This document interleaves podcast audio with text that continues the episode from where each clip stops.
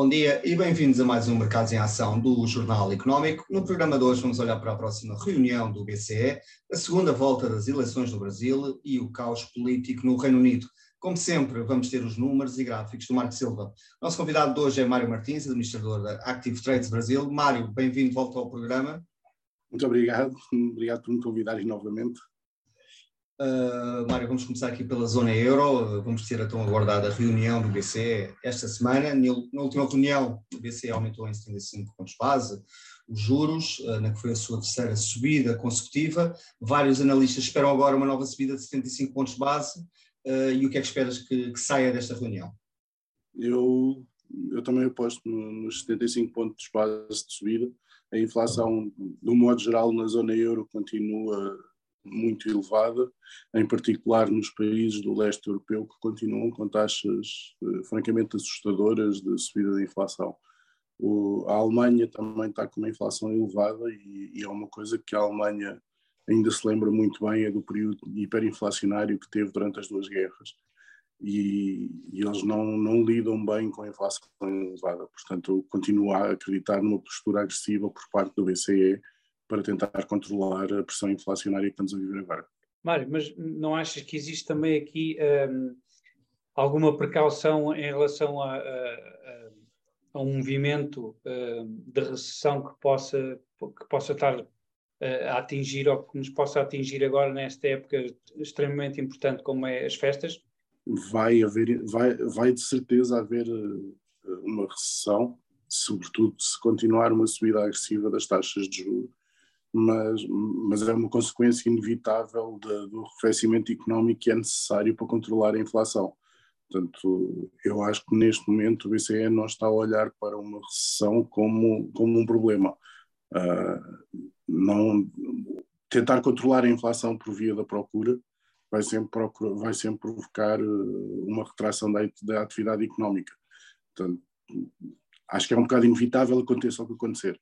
E achas que uh, poderá haver aqui algum, algum apoio para uh, novos fundos, uh, para além do PRR, que venham a ser criados uh, pela União Europeia para ajudar a ultrapassar este período que, como dizes, praticamente será inevitável de recessão? a União Europeia tem diversos programas de, de, de, integração económica e de aproximação económica entre, entre, as, diferentes, uh, entre as diferentes zonas de, económicas que, que, compõem o euro. Uh, neste momento, o, os apoios que a União Europeia tem disponíveis para os países que fazem parte do euro são fortes o suficiente para controlar o mais possível uma, uma recessão excessiva. Uh, não está previsto neste momento que a União Europeia lance novos, novos programas uh, de, de, apoio económico. Isto pode mudar rapidamente se houver uma, uma, deterioração, uma deterioração das condições económicas e das condições de dívida, sobretudo por parte dos países periféricos. Se começar a haver muita pressão na dívida, e existem mecanismos previstos dentro da União Europeia que irão ajudar os países a combater uma subida demasiado acelerada dos juros da dívida pública. Por enquanto, isso ainda não se verifica, não há uma pressão, até por saber que existem ferramentas dentro da União Europeia para combater uh, essa eventualidade. Por enquanto, não há uma pressão excessiva nos títulos de dívida dos países da, da zona euro. Mário, olhando aqui agora para, para o Reino Unido, onde, onde continua o caos político ou, ou a italianização da política britânica, na palavra de alguns, uh, Liz Truss demitiu-se aqui ao fim de 45 dias, Rishi Sunak é o favorito para liderar o Partido Conservador, o Partido Trabalhista vai pedir eleições antecipadas, mas parece que, isso, que essa hipótese está afastada. Os mercados esperam agora por saber quais os planos, planos económicos do ex-ministro das Finanças e que conta aqui com prato cheio na sua mesa, recessão, recessão à porta, preços de energia em alta, problemas da cadeia de abastecimento, falta de trabalhadores e um Banco de Inglaterra preparado para continuar a aumentar as taxas de juro para tentar controlar a inflação. O que é que podemos esperar aqui do, do novo, do novo, do novo primeiro-ministro britânico, que conta com experiência uh, como ministro das Finanças também? Uh, pode ser aqui uma boa solução? Vamos esperar para ver qual é a tua expectativa para Rishi Sunak. Em princípio, ele vai continuar a ser um conservador fiscal. Ele, ele foi um conservador fiscal durante o período em que ele foi uh, Chancellor of the Exchequer. É previsível que ele continue a ser. Ele foi, durante a campanha, a primeira campanha em que, de onde saiu vitoriosa a Liz Truss, ele foi o primeiro que disse que o plano dela era desastroso e que não havia financiamento fiscal suficiente para os cortes económicos, para os, para, para os cortes que ela queria fazer, em termos de, de impostos e de aumento de, da atividade económica. Portanto, previsivelmente ele mantém uh, a mesma postura. Os mercados, quando ontem o Boris Johnson anunciou que não iria continuar e que não iria uh, voltar a querer ser primeiro-ministro ou líder do Partido Conservador, os mercados reagiram positivamente a isso, uma vez que abriu completamente as portas, em definitivo, para o Rishi Sunak. Uh, neste momento, acho que o que toda a gente quer, mais do que uh, algumas medidas que possam ser tomadas, é um, um, a estabilidade política dentro do Reino Unido.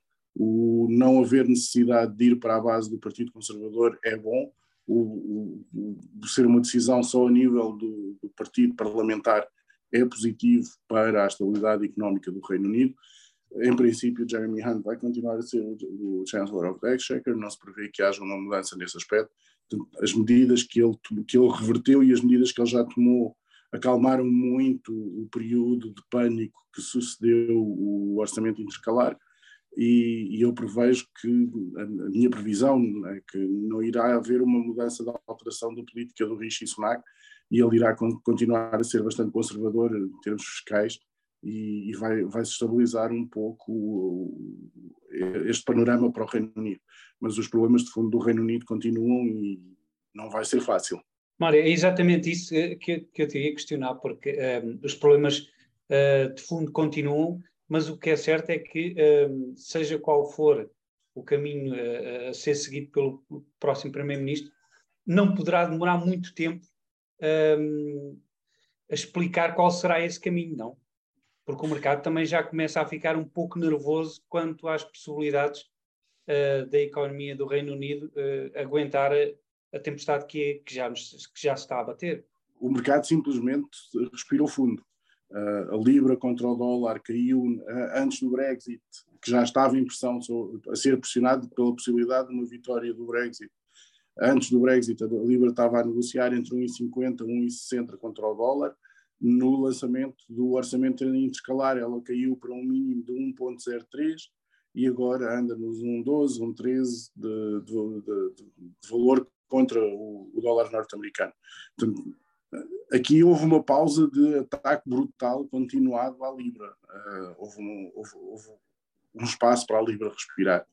Mas uh, toda, os problemas de fundo que, que existem na economia britânica e, e, que estão a levar a uma forte perda de competitividade da, da, Libra, da, da economia britânica mantêm-se.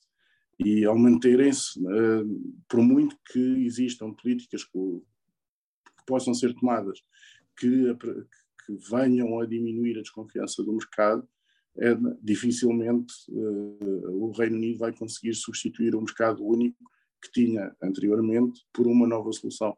Sobretudo quando os Estados, os Estados Unidos já disseram abertamente que, de momento, não estão, não estão particularmente interessados num acordo de comércio com o Reino Unido.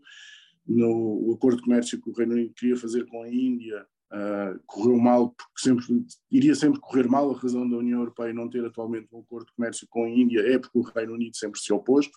Portanto, obviamente que eles sozinhos vão se continuar a opor e não conseguiram concluir o, o, o acordo de comércio que eles queriam muito assinar antes do Diwali e não conseguiram.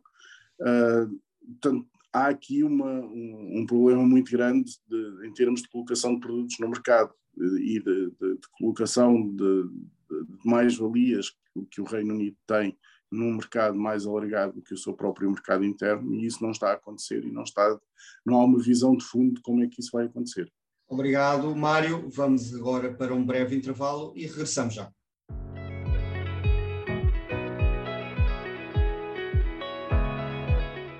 Bem-vindos de volta à segunda parte do Mercados em Ação. Vamos agora aos mapas e gráficos da semana com o Marco Silva, onde vamos ter em destaque o gás natural, a Libra, o Iena e também o índice S&P 500. Marco? Obrigado, André. Uh, a semana passada foi uh, francamente positiva para uh, Wall Street. Aliás, foi a melhor semana dos últimos quatro meses. e podemos ver aqui no mapa geral muito pouco vermelho, aqui algumas exceções, mas quase todos os setores tiveram verde acentuado e com valorizações expressivas. Por exemplo, temos aqui a Amazon com mais 11%, Microsoft e Apple com mais de 5%, e mesmo a banca com o JP Morgan e Bank of America com cerca de 10% de valorização numa semana. Portanto, foi, foi uma boa semana. Foi, foi uma semana de rebound técnico, claramente. Em relação ao resto do mundo, a mesma, a mesma situação, uh, com destaque aqui para o Brasil, Petrobras, Val, com valorizações muito expressivas, a Europa também. Uh, sentido negativo, uh, o Japão e um, China, especialmente a China, que uh, teve aqui já algum, um, alguma cautela em relação às decisões que, que, iriam ser e que foram tomadas uh, do Partido Chinês, Comunista Chinês. Em relação ao, aos, aos, setores e aos grandes mercados, podemos ver aqui, o, a vermelho é aqueles ETFs que investem na queda, portanto, nada, nada de extraordinário, tendo em conta que o mercado subiu todo. Uh, Wall Street, francamente, melhor do que o restante, uh, do que as restantes praças europeias. Em relação aos mapas, começamos pelo gás natural. O gás natural que eu já tinha uh, trazido aqui está a validar este head and shoulders, portanto, que é estas duas, o ombro, cabeça e ombro, e assim que houver esta quebra da linha amarela para baixo, uh, testou ainda, isto é, é, gráficos diários, ainda testou reconquistar essa linha, não conseguiu e tem sido uh, praticamente vermelho desde aí. E, e, o gás natural neste momento está a menos de metade do que estava quando atingiu os máximos em agosto. Gás natural nos Estados Unidos. Mas isto para alertar que muito provavelmente pressões inflacionárias do gás natural nos próximos meses serão sentidas uh, de forma uh, descendente. Portanto, poderá haver aqui algum contributo positivo para ajudar a refriar a inflação. Em relação à, à, à Libra, a Libra está, está, a fazer um head and shoulders invertido, portanto, o, o inverso do que fez o, o gás natural. Esta linha do, dos ombros a, a amarelo é muito importante, está a testar neste momento um, caso aguente, é de esperar aqui uma valorização expressiva da Libra, mas ainda é muito cedo para, um, para aferir. É preciso ter em consideração esta linha e estar atento a esta linha. Se quebrar em baixa, então poderemos aqui ter um novo teste dos mínimos atingidos uh, recentemente. Em relação ao IEN, o IEN que uh, supostamente houve uma intervenção na sexta-feira de novo do Banco uh, do Japão, não foi ainda confirmada, Primeiro-Ministro também uh, não confirmou na entrevista que deu, um, e portanto esta barra vermelha foi quando isso ocorreu. Esta barra vermelha grande também foi na intervenção do mês passado, portanto já houve duas intervenções bastante um, significativas do Banco uh, do Japão para tentar uh, estabilizar a moeda nipónica e, segundo o Primeiro-Ministro, estão atentos, nomeadamente às movimentações de especulação. A questão aqui é que o, o, o IEM tem todas as, as, razões fundamentais para se depreciar em relação ao, ao, ao dólar. Por fim, o, o, o S&P 500. Um, o S&P 500 que está uh, com a possibilidade de fazer um head and shoulders também uh, in, invertido, e, e, estas duas linhas que estão aqui, a verde e a, e a laranja, uh, o amarelo torrado, são muito importantes uh, com que conseguiu aguentar aqui a verde e agora está a testar aqui a, a laranja torrado. Um, se conseguir manter-se acima desta linha, é provável que vá uh, perto dos 3.900 pontos. No entanto, isso não significa que não possa corrigir, entretanto, até aos 3.600 pontos, mais ou menos. Isto porquê? Porque temos a possibilidade de haver aqui uma divergência um, no estocástico. O que é que isto quer dizer? Quer dizer que está a atingir um valor mais elevado em termos de preço, mas o indicador técnico estocástico poderá ser inferior caso confirme a queda, portanto, virar o, o, este indicador para baixo, então poderemos ter aqui uma divergência que irá levar aqui a uma correção um, do principal acionista, o que não quer dizer que depois dessa correção não faça então um movimento ascendente uh, nas próximas semanas. E é tudo, André. Por esta semana. Obrigado. Vamos ver se, há, se, há, se haverá mais vermelho ou não com a época de resultados a correr em toda a força. Obrigado, Marco. Mário, olhando agora para o Brasil, aproxima-se a segunda ronda das eleições.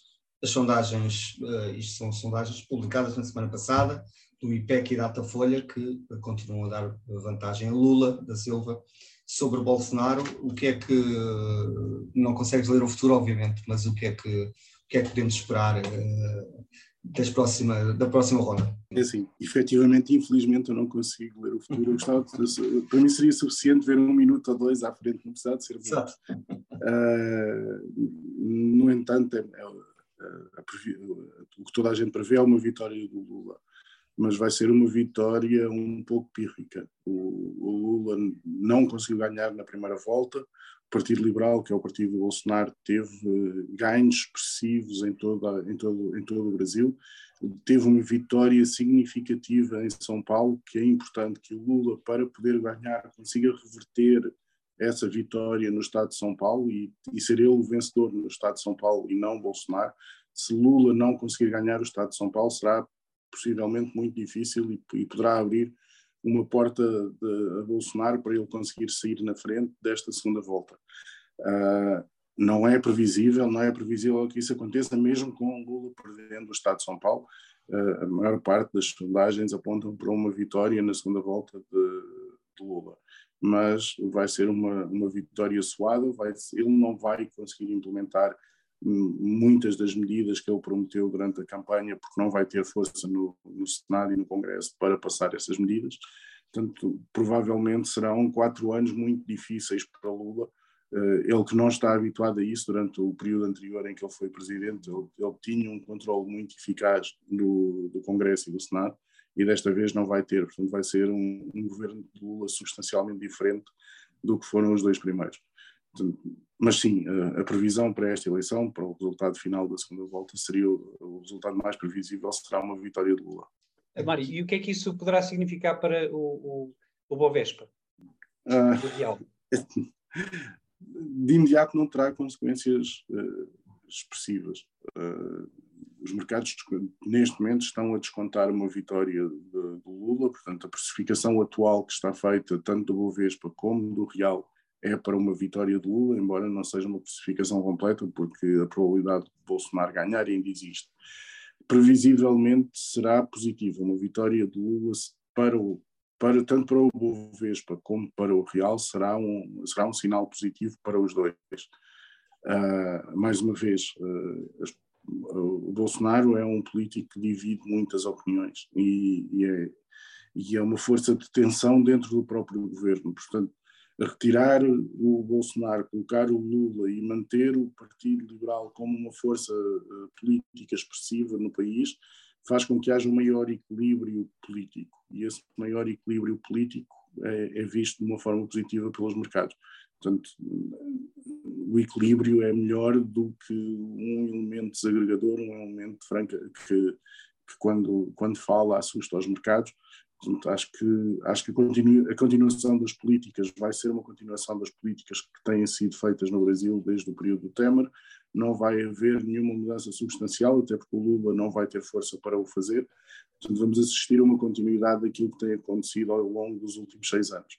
Mário, como sabes, no, no dia seguinte à, à, primeira ronda, a, a Bolsa Brasileira registrou o melhor dia desde 2020.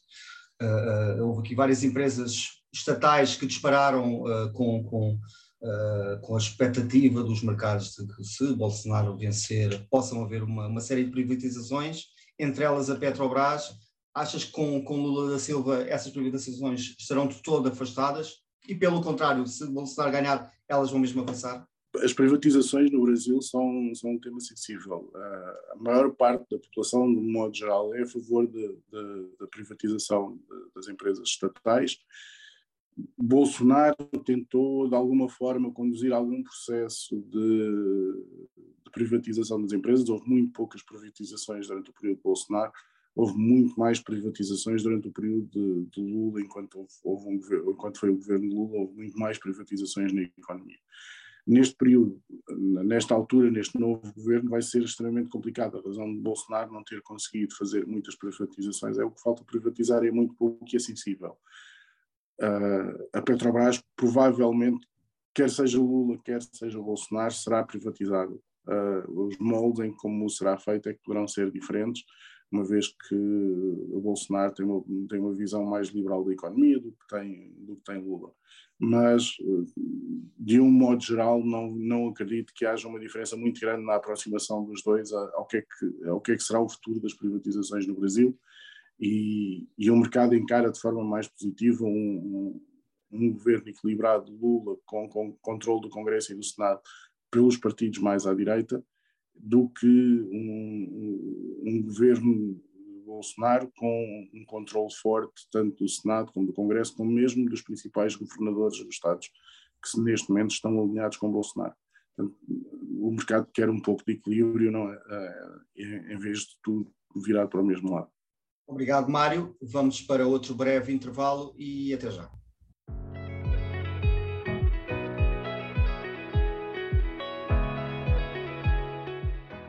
Bem-vindos de volta à terceira e última parte do Mercados em Ação. Vamos olhar agora para o número da semana, que é 45, referente aos 45 dias em que Liz Truss esteve no poder, isto é o recorde mais baixo de sempre, a ex-primeira-ministra britânica bateu o anterior recorde, que tinha quase 100 anos, o seu curto mandato ficou marcado pela irresponsabilidade política e orçamental, tendo prometido um choque fiscal no valor de 45 mil milhões de libras, mas provocaram uma forte reação dos mercados e uma forte queda no valor da Libra. Marco, vamos agora olhar para a personalidade da semana? E esta semana é Christine Lagarde, um, que terá muito que provar. Um, esta reunião do BCE vai ser extremamente importante, porque estamos numa fase de decisões e decisões importantes. Uh, como segurar a inflação, mas também como não, faz, não, não, não deixar descarrilar o problema das dívidas dos países periféricos, como o Mário referiu, e como também não deixar cair a economia europeia num precipício bastante mais grave do que aquele do que a correção que poderá vir, por exemplo, na, na economia norte-americana. Muito bem, obrigado, uh, Marco. Vamos agora, Mário, olhar para a China. Uh, o PIB cresceu quase 4% no terceiro trimestre, passa a PIB homólogo, isto apesar de em cadeia ter avançado apenas 0,4%. Aqui o consenso da Reuters aponta para um crescimento de 3,2% da economia chinesa este ano, isto abaixo da meta do governo de 5,5%. Existem aqui vários desafios para, para Pequim, política de Covid-0, a crise imobiliária e também uma recessão global. O que é que, o que, é que podemos esperar aqui da China uh, nos próximos tempos? Xi Jinping foi reeleito para o terceiro mandato, aparelhou o Estado, portanto, as principais uh, figuras do, do novo político chinês são figuras alinhadas com Xi Jinping, portanto, previsivelmente vai continuar uma política muito restritiva de Covid-0, uh, incentivos à economia serão distribuídos de forma mais ou menos liberal, conforme a necessidade. O, crescimento do PIB foi, foi, foi desapontante, apesar de ter crescido bem, em termos homólogos não tanto. O número do desemprego também foi, saiu abaixo do que era esperado. Os principais indicadores económicos da China estão fracos e existe uma crise do imobiliário que promete rebentar a qualquer tempo, mas eu prometo rebentar desde que eu vivi lá há 20 anos atrás e ainda não rebentou. Portanto, não, é, é uma crónica de uma morte anunciada que nunca acontece. Uh, eu acho que Xi Jinping, agora que é o, novo, o novo líder, uh, chamado de líder, porque desde Mao Tse Tung não se chamava líder a ninguém, era, era visto como, como um, um, grupo de pessoas que faziam a, a, orientação da economia e neste momento não, neste momento já se começa a referir a Xi Jinping como, como um líder. Portanto, ele, ele é o novo imperador da China e, e terá, neste, neste próximo período governativo, uma grande liberdade de ação, até porque, como eu mencionei antes, a maior parte do político chinês neste momento são pessoas que lhe são muito próximas. Mário, é, aquilo que referiste há bocadinho é, em relação ao, à reação dos mercados é, do, do, de uma extremização da política, foi o que aconteceu, um, por exemplo, a reação dos mercados à notícia de que um, o presidente chinês teria ganho ou teria uh, colocado nas, na, ao seu lado uh, uh, aliados. E, portanto, basicamente está só para um lado, o poder está todo numa pessoa neste caso e, e os mercados reagiram de forma negativa. É de esperar que exista aqui uma maior contenção, nomeadamente do investimento também internacional na China por causa disto? Sim e não. O FDI na China seguramente irá abrandar, porque a atividade económica mundial está a abrandar, vai haver menos disponibilidade financeira para fazer investimentos especulativos. Por outro lado, a China continua a ser eh, o motor económico de crescimento do mundo, portanto, eh, é sempre um grande imã de, de, de atração da FDI. Portanto, eu acredito que, em termos percentuais, irá haver uma diminuição em, em, em virtude da diminuição da, da atividade económica global, mas não irá haver uma diminuição percentual da quantidade de dinheiro que é injetado como Foreign Direct Investment na China. Mário, uh, uh, o Financial Times noticiou que no Congresso do Partido Chinês as empresas privadas chinesas ficaram aqui de fora do, dos convidados para, para, este, para este Congresso, os empresários não, não, não, foram convidados para, para o encontro. Aqui a minha pergunta relaciona-se Achas que isto é um sinal de que os próximos anos de, de Xi Jinping à frente da China serão marcados por uma uh, menor aposta uh, de, das empresas privadas ou nas empresas privadas, como tinha vindo a acontecer nos últimos anos com, com a criação de grandes conglomerados e de grandes empresas, como a Alibaba, por exemplo, Fosun, uh, entre outras. achas que vai haver uma menor aposta na iniciativa privada ou uma menor liberdade para, para a iniciativa privada? Eu acho que sim.